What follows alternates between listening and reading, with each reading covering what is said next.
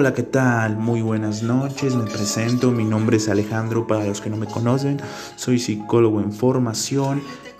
Bueno, hoy vamos a tratar el tema de qué dice nuestra personalidad acerca de nuestra sexualidad en la vida cotidiana. Y bueno, otra vez me presento, mi canal es El lado oscuro de la psicología. Me presento de nuevo. Mi nombre es Alejandro. Como ya saben, soy psicólogo en formación. Ahora sí, comenzamos. Bueno, este en este día estamos a 29 29 de agosto del 2020 comenzaremos con un tema revolucionario que es acerca de la personalidad y todo lo que tiene que ver en relación a la sexualidad y cómo nos relacionamos como personas dependiendo nuestra forma de, personalidad es como nos relacionamos en, en las en cuestiones sexuales y bueno yo empezaré describiendo la personalidad. La personalidad se divide en muchas partes, pero yo voy a describir cinco.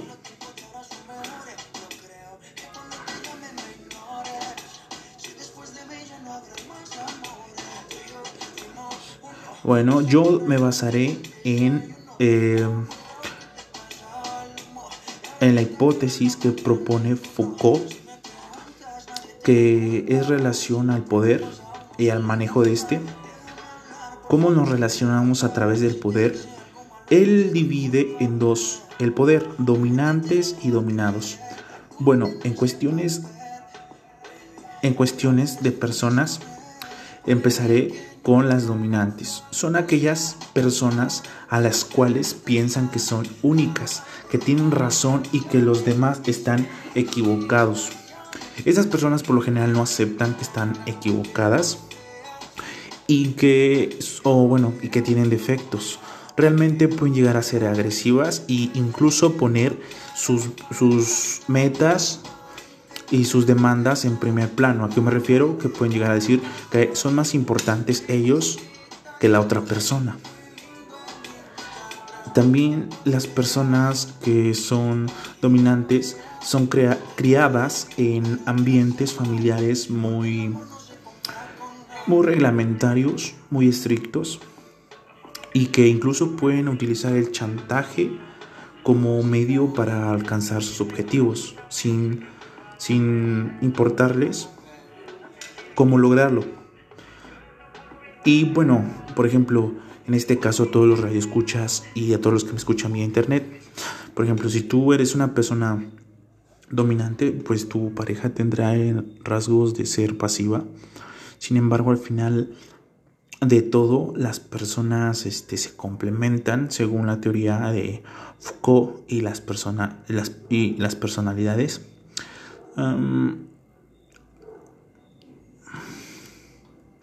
Ok. Y bueno, podemos ver también este, las personas dominantes, por ejemplo, eh, no sé, nos pueden ordenar, no sé, ordena tu cuarto, ¿no? Y es algo chistoso porque ellas pueden terminar haciéndolo.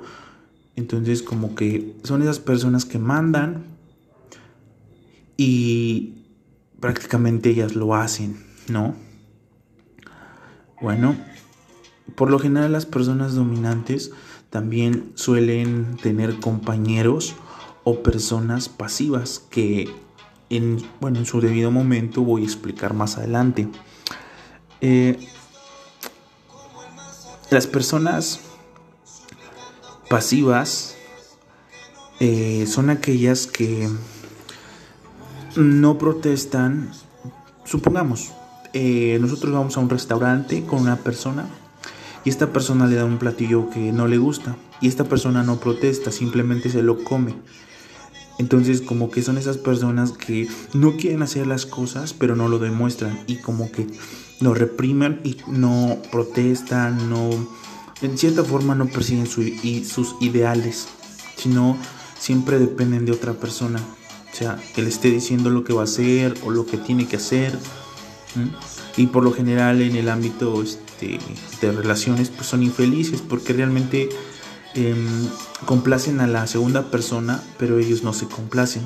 Es, realmente es algo muy, muy crítico e incluso puede llegar a ser patológico. Pero sin en cambio existen este tipo de personalidades y es necesario que, que cambiemos este tipo de actitud, de actitud si es que se, se quiere cambiar de pareja, ¿no? Pues, a veces uno se pregunta, pero ¿por qué este, me, encuentro, me encuentro con mujeres dominantes o hombres dominantes? Pues es claro que es, eh, en este caso, pasiva. Eh, la otra personalidad con la que voy a continuar es la evasiva.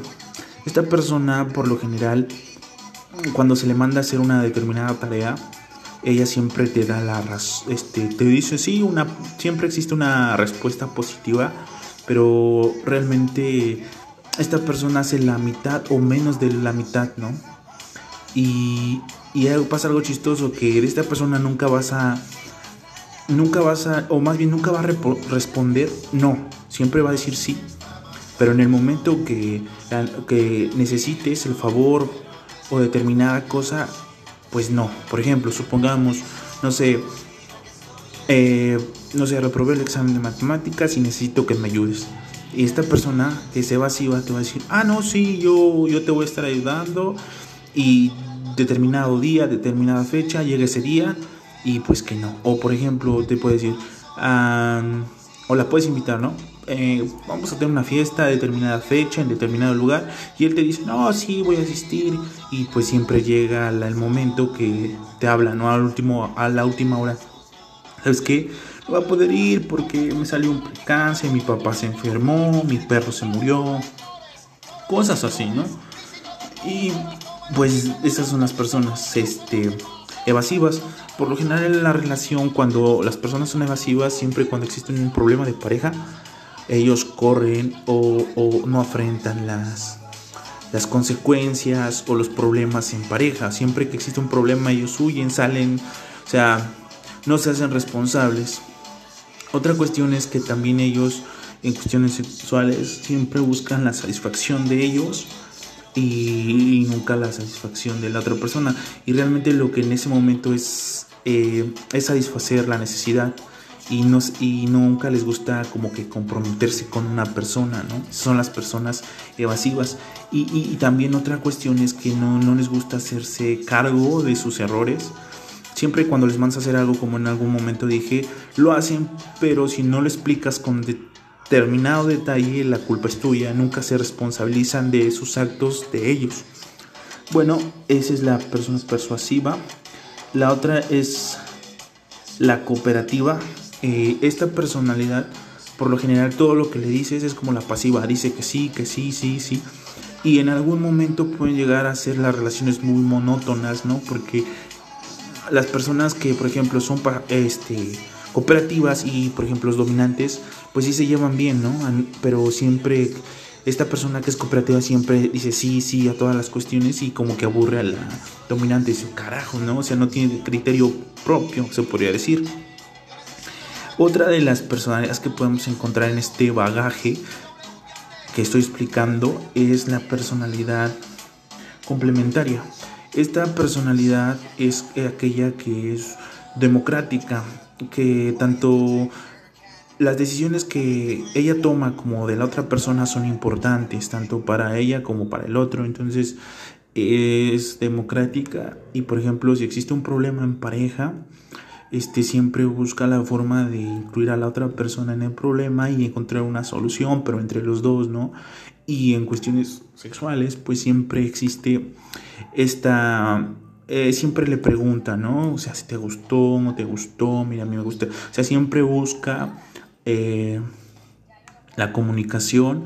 Es muy explícita, muy directa y muy sutil al hacer observaciones y al decir lo que sí le gusta, lo que no le gusta. Y, por ejemplo, eh, también puede este, ser, puede ser muy, este, muy accesible y pues siempre, siempre está en busca de una solución. Nunca se enfrasca en peleas o en, desacuerdos.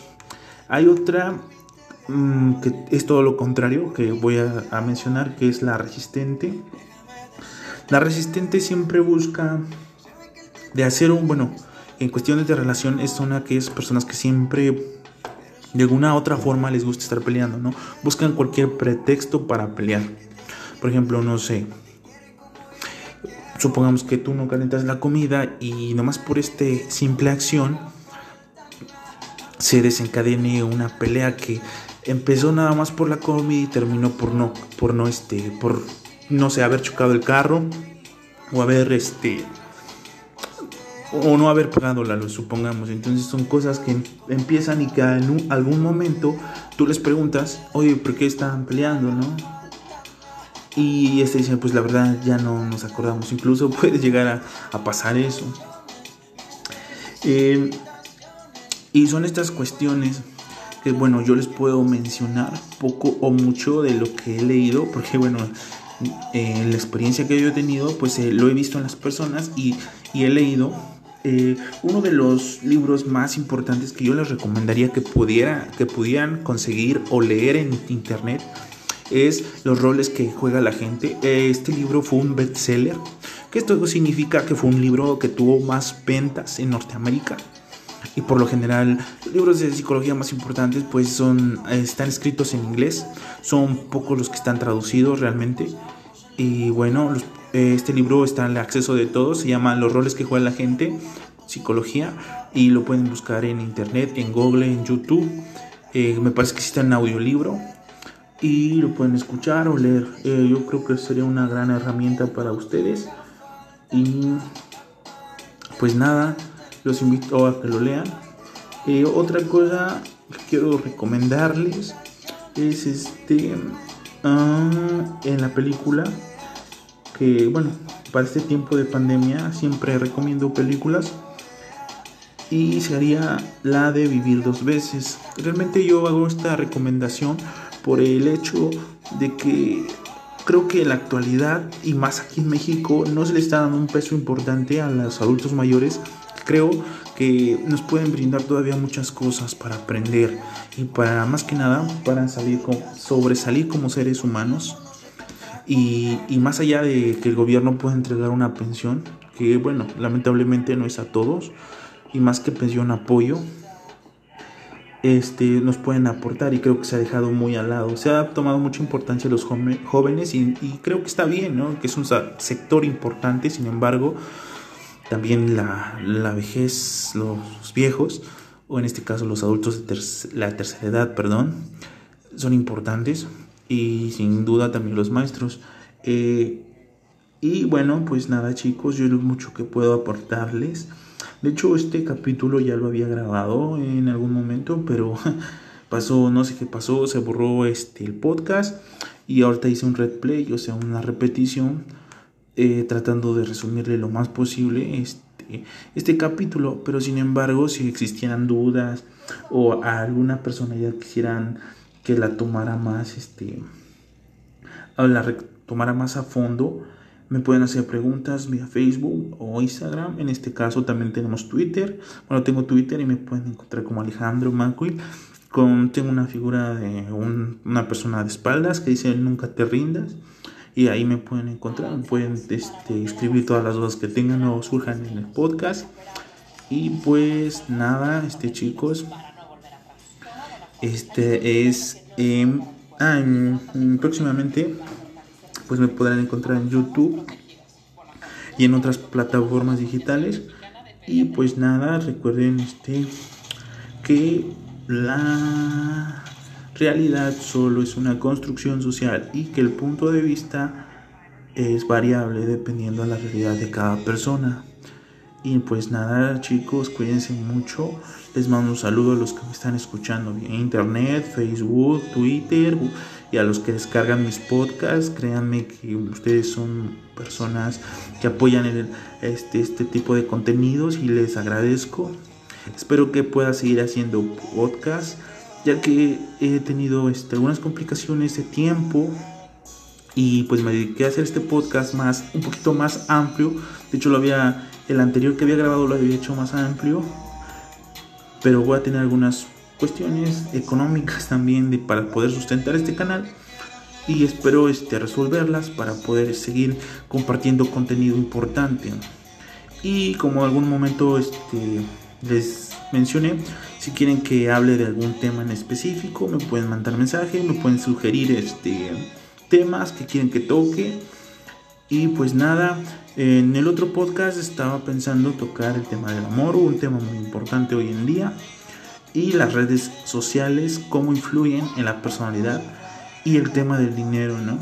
Que es un tema muy, muy interesante que sí me lo han estado pidiendo, pero no he estado poniendo mucho empeño en eso. Sin embargo, espero tocarlo y espero seguir grabando. Pues nada, me despido, me despido, perdón. No sé qué estaba pensando, perdón. Me despido y pues nada, ánimo y adiós.